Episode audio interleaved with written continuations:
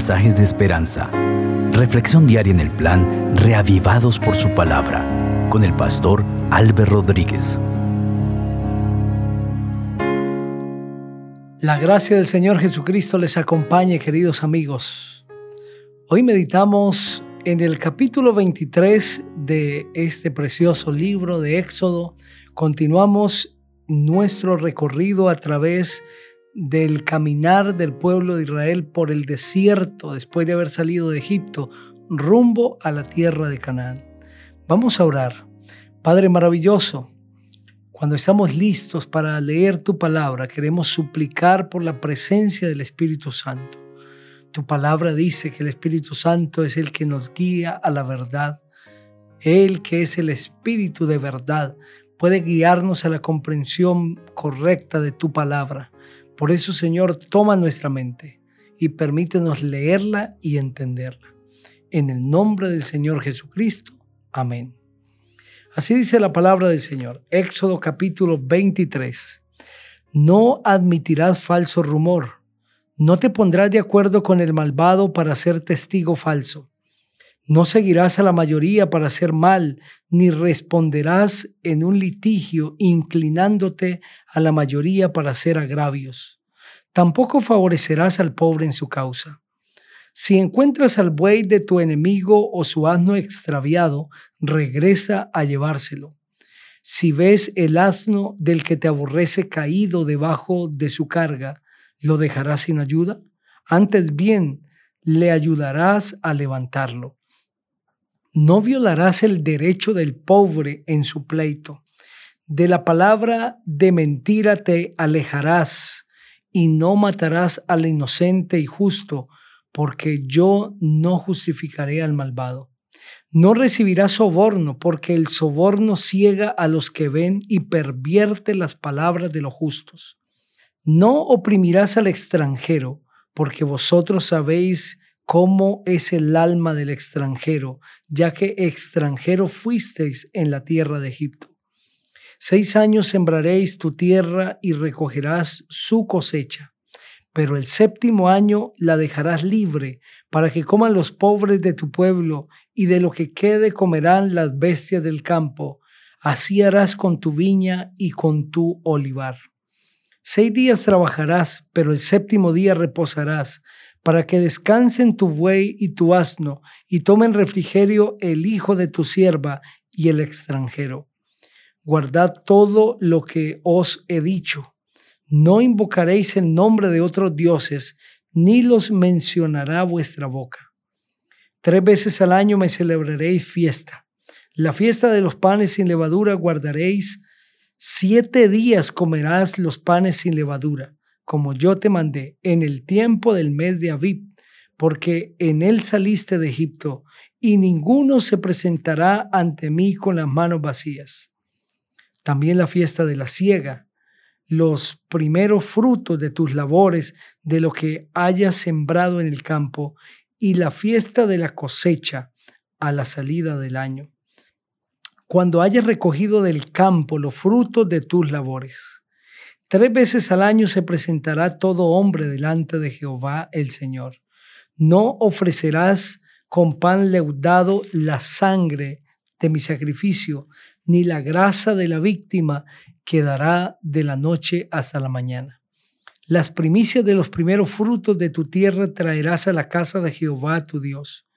No guisarás el cabrito en la leche de su madre. Yo envío mi ángel delante de ti para que te guarde en el camino y te introduzca en el lugar que yo he preparado. Compórtate delante de él y oye su voz. No le seas rebelde, porque él no perdonará vuestra rebelión, pues mi nombre está en él. Pero si en verdad oyes su voz y haces todo lo que yo te diga, seré enemigo de tus enemigos y afligiré a los que te aflijan. Mi ángel irá delante de ti y te llevará a la tierra del amorreo, del eteo, del fereceo, del cananeo, del ebeo y del jebuseo, a los cuales yo haré destruir. No te inclinarás ante sus dioses, ni los servirás, ni harás como ellos hacen, sino que los destruirás del todo y quebrarás totalmente sus estatuas. Pero serviréis a Jehová vuestro Dios, y él bendecirá tu pan y tus aguas. Yo apartaré de ti toda enfermedad. En tu tierra no habrá mujer que aborte ni que sea estéril, y alargaré el número de tus días. Yo enviaré mi terror delante de ti, turbaré a todos los pueblos donde entres y haré que todos tus enemigos huyan delante de ti. Enviaré delante de ti la avispa, que eche de tu presencia al Ebeo, al Cananeo y al Eteo. No los expulsaré de tu presencia en un año, para que no quede la tierra desierta ni se multipliquen contra ti las fieras del campo poco a poco los echaré de tu presencia hasta que te multipliques y tomes posesión de la tierra. Fijaré tus límites desde el mar rojo hasta el mar de los filisteos y desde el desierto hasta el Éufrates, porque pondré en tus manos a los habitantes de la tierra y tú los arrojarás de delante de ti. No te harás alianza con ellos ni con sus dioses. En tu tierra no habitarán no sea que te hagan pecar contra mí sirviendo a dioses, porque te será tropiezo. Amén. A través de ese capítulo el Señor da indicaciones de diferentes naturalezas, indicaciones sobre el comportamiento del pueblo con el prójimo, sobre el comportamiento hacia Dios, indicaciones que tienen que ver con el presente y con el futuro. En el primer versículo se amplía lo que ya dice el noveno mandamiento sobre levantar falsos testimonios. No admitirás falso rumor. No te pondrás de acuerdo con el malvado para ser testigo falso. Cuando el texto dice no admitirás falso rumor, es no prestarás tus oídos para escuchar el falso rumor. Dios no solamente nos ha indicado no levantar con nuestros labios falso testimonio, sino tampoco usar nuestros oídos para escuchar tales rumores, tales falsos testimonios, no prestarnos para ser oídos de quien está levantando falso testimonio, porque esto es una violación abierta a la ley de Dios. El versículo 3 pues seguramente nos puede causar interrogantes. ¿Por qué el Señor dice, tampoco favorecerás al pobre en su causa? El contexto, pues, inmediato es el versículo 2. No seguirás a la mayoría para hacer mal, ni responderás con un litigio inclinándote la mayoría para hacer agravios. Tampoco favorecerás al pobre en su causa. El versículo anterior, que es el 2, está hablando de equilibrio, de justicia y de imparcialidad. No te vas a unir a la mayoría para hacer mal.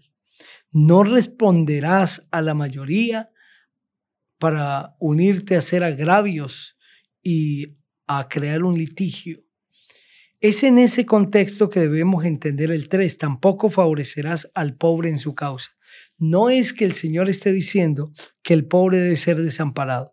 Lo que el Señor le está hablando al pueblo es de el principio de imparcialidad, que no debe unirse ni al rico ni al pobre para favorecerlo, sino que ha de mantener una posición neutral donde no se incline hacia ningún lado, ni hacia el lado del rico ni hacia el pobre. Debe ser imparcial. Y esto es lo que el Señor también quiere de nosotros, imparcialidad. Cuando se trata de justicia, de equidad, de rectitud, tenemos que ser imparciales. No podemos obrar de una manera diferente, violar principios, porque se trata de X o Y persona, sino que debemos ser como lo haría Jesús en nuestro lugar, y es mantener el equilibrio y la imparcialidad. En el versículo 8, el Señor habla sobre el soborno. No recibirás soborno y da la razón, porque el soborno ciega a los que ven y pervierte las palabras de los justos. Noten esto, el soborno ciega a los que ven y pervierte las palabras de los justos. Es decir, el soborno hace que la justicia se tuerza. El soborno hace que la verdad sea quitada por la mentira. El soborno hace que la equidad desaparezca, el soborno hace que la gente favorezca o desfavorezca de acuerdo sea la conveniencia. Por eso es que el Señor dice, no recibirá soborno, no ha de admitir el soborno. Fácilmente podemos nosotros caer en la trampa de sobornar o de ser sobornados, de recibir favores de alguien, pero siendo consciente de que éste busca algo mayor o sencillamente otorgar algo a alguna persona para que éste calle, para que éste omita o sencillamente apruebe la desobediencia. Esto es incorrecto delante de Dios. Dios no admite el soborno. Dios nunca avalará que la verdad se tuerza, que la luz se apague y que de esta manera se presente ante el mundo y no se haga justicia y no se actúe con rectitud. A partir del versículo 14, el Señor presenta tres fiestas y le pide al pueblo que tres veces al año se han de presentar para celebrar tres fiestas. ¿Cuáles son esas tres? La fiesta de los panes sin levadura es la primera. Segunda es la fiesta de la siega, es decir, la fiesta de el Pentecostés, con más conocido con ese nombre, la fiesta del Pentecostés. Y la tercera es la fiesta de la cosecha o la fiesta de los tabernáculos. Esas tres veces el pueblo debía presentarse delante de Dios para celebrar, para adorar y para recibir su bendición. Era común entre las naciones paganas hacer celebraciones especiales a sus dioses, a sus deidades, en diferentes épocas del año.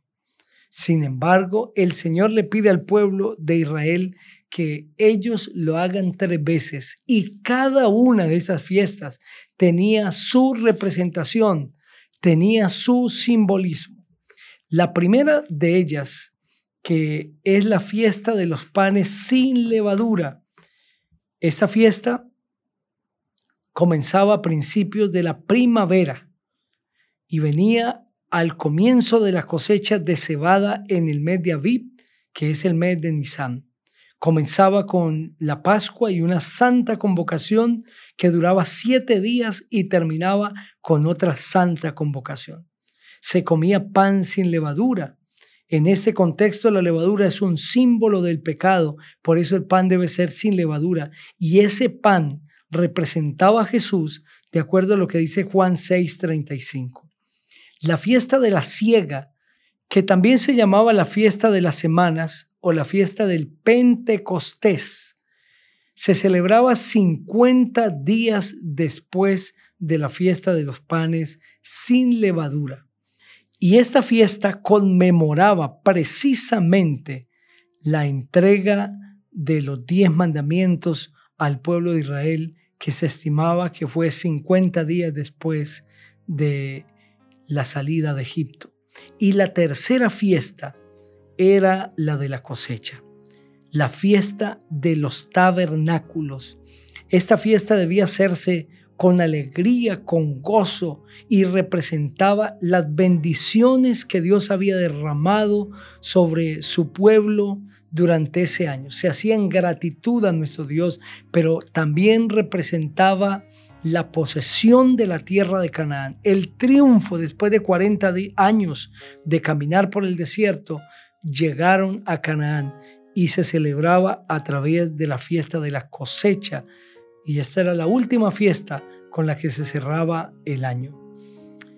Cada una de estas representaba a Cristo, representaba a Cristo como el pan de vida, representaba a Cristo como el gran legislador, la segunda fiesta, y la tercera representaba a Cristo entregando la corona de la vida eterna y el gozo eterno a los santos.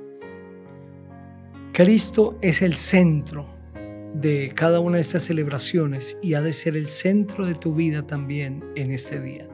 Si tú quieres decirle al Señor que es el centro de tu familia, de tu vida, de todo lo que haces, ora conmigo.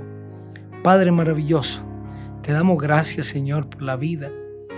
Hemos leído tu palabra, que este mensaje pueda quedar en el corazón de cada oyente y que así como Cristo era el centro de cada una de estas celebraciones, también lo sea en nuestra vida. En Cristo Jesús. Amén. Dios te bendiga